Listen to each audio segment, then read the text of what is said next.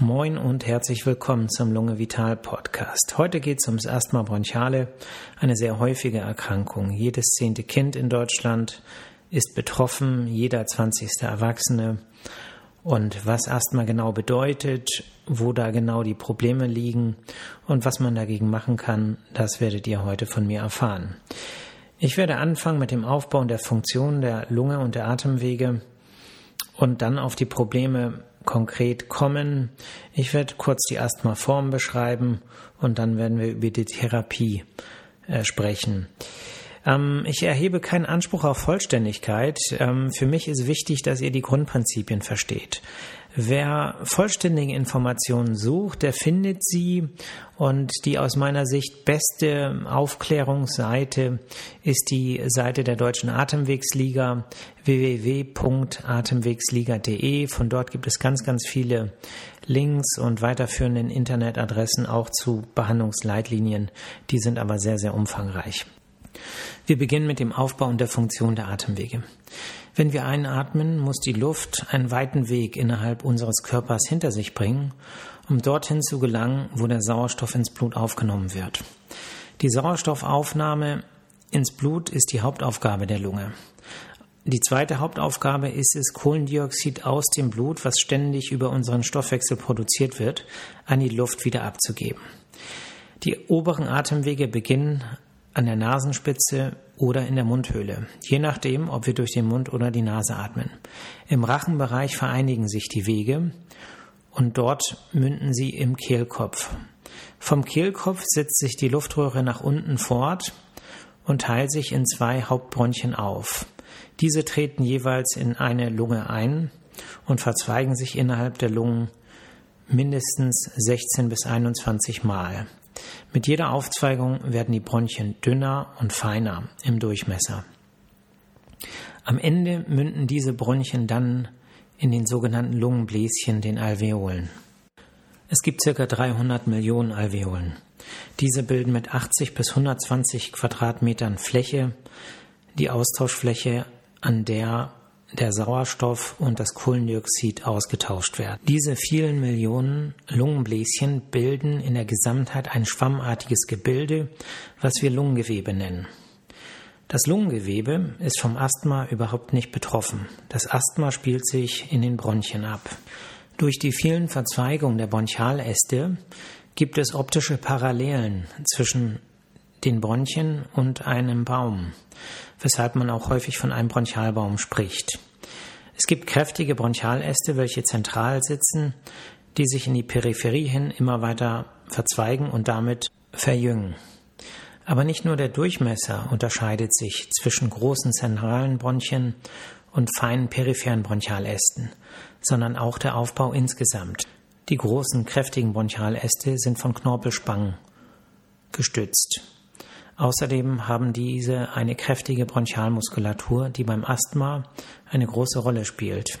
Die inneren Schleimhautschichten unterscheiden sich dagegen nicht zwischen großen und kleinen Bronchien. Sie bestehen an der Innenoberfläche aus einem Flimmerepithel. Das sind Zellen, die auf der Oberfläche so kleine bewegliche Härchen haben, die den Sinn haben, Schleim, der von den schleimbildenden Zellen, die sich ebenfalls in der Schleimhaut befinden, weiter abzutransportieren. Das kann man sich vorstellen wie ein Reinigungssystem. Schleim wird produziert und Schleim wird abtransportiert.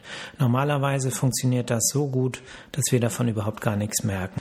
Wir atmen also am besten durch die Nase, weil durch den Durchtritt durch die Nase die Luft befeuchtet, erwärmt und durch die Nasenhaare sogar gefiltert wird. Die Luft fliegt dann durch den Rachen in den Kehlkopf hinein, in die Luftröhre und teilt sich dann über viele, viele Bronchien auf, mündet irgendwann in den Lungenbläschen und dort wird dann Sauerstoff aufgenommen und Kohlendioxid wieder abgegeben. Über welche Beschwerden klagt der Asthmatiker? Er klagt meistens über Husten in trockener Form, häufig ohne Auswurf, ein belegtes Gefühl in den Bronchien, das Gefühl, nicht richtig durchatmen zu können und Atemnot oder Kurzatmigkeit bei Belastung. Zunächst einmal müssen wir uns mit der Natur des Asthmas beschäftigen. Das Asthma ist eine Entzündung. Aber was bedeutet Entzündung? Entzündung bedeutet, dass Entzündungszellen in ein Gebiet einwandern. Das bedeutet, über die Blutgefäße, welche die Bronchialwand mit Nährstoffen und Sauerstoff versorgt, gelangen Untereinheiten der weißen Blutkörperchen in die Bronchialschleimhaut. Dort senden die Botenstoffe aus, welche weitere Entzündungszellen anlocken. Diese aktivieren sich gegenseitig und führen dann zu Problemen. Es gibt bekannte Trägerfaktoren, die solche Entzündungsreaktionen verursachen oder auch befeuern. Typische Trägerfaktoren sind zum Beispiel Luftverhältnisse. Asthmatiker klagen häufig bei bestimmten klimatischen Bedingungen wie hoher Luftfeuchtigkeit oder trockener Luft, heißer Luft oder kalter Luft entzündliche Beschwerden zu bekommen. Allergene spielen eine große Rolle. Das bedeutet, dass Allergiker häufig in der Pollensaison durch eingeatmete Antigene die Entzündung angefacht bekommen. Aber bei vielen Asthmatikern gibt es keine nachvollziehbaren Gründe. Es kommt einfach zu diesen Entzündungen. Betrifft die Entzündung nur die oberflächliche Schleimhaut, führt es meistens zu einer vermehrten Schleimbildung der schleimbildenden Zellen. Es wird nicht nur mehr gebildet, sondern der Schleim ist häufig auch zäher und fester und die Haarzellen, die mit ihren Bewegungen den Schleim normalerweise abtransportieren, schaffen es nicht. Der Schleim bleibt liegen und die Patienten klagen über das Gefühl, belegte Bronchien zu haben. Außerdem führt dieser zähe, feste Schleim häufig zu Husten. Es handelt sich um trockenen Husten, weil durch das Hustenmanöver der Schleim häufig nicht hinaus befördert werden kann. Betrifft die Entzündung auch die Bindegewebsschicht, welche sich unterhalb der Phlegmaepithelzellen befindet, so quillt auch das Gewebe auf. Das bedeutet, durch die Botenstoffe der Entzündungszellen werden die Blutgefäße undicht. Wasser sickert aus den Blutgefäßen in das Bindegewebe ein und dieses quillt auf.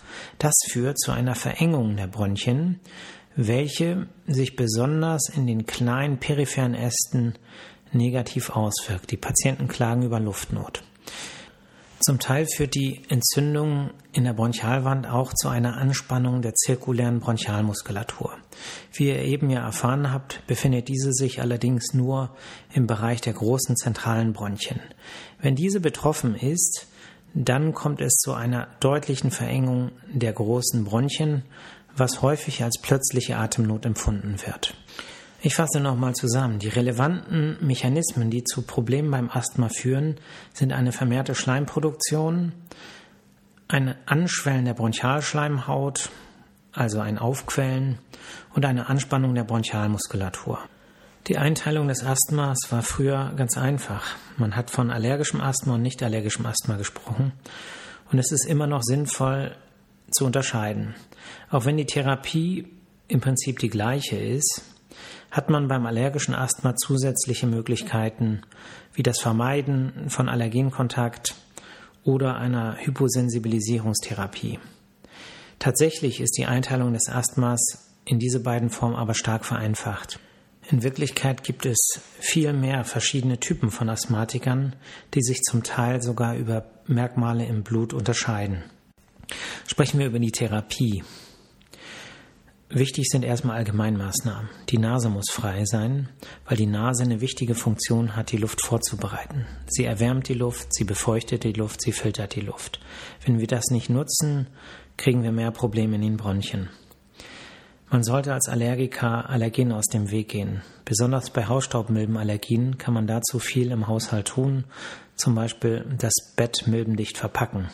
Problematisch ist es beim Katzenallergiker, wenn man geliebte Katzen zu Hause hat.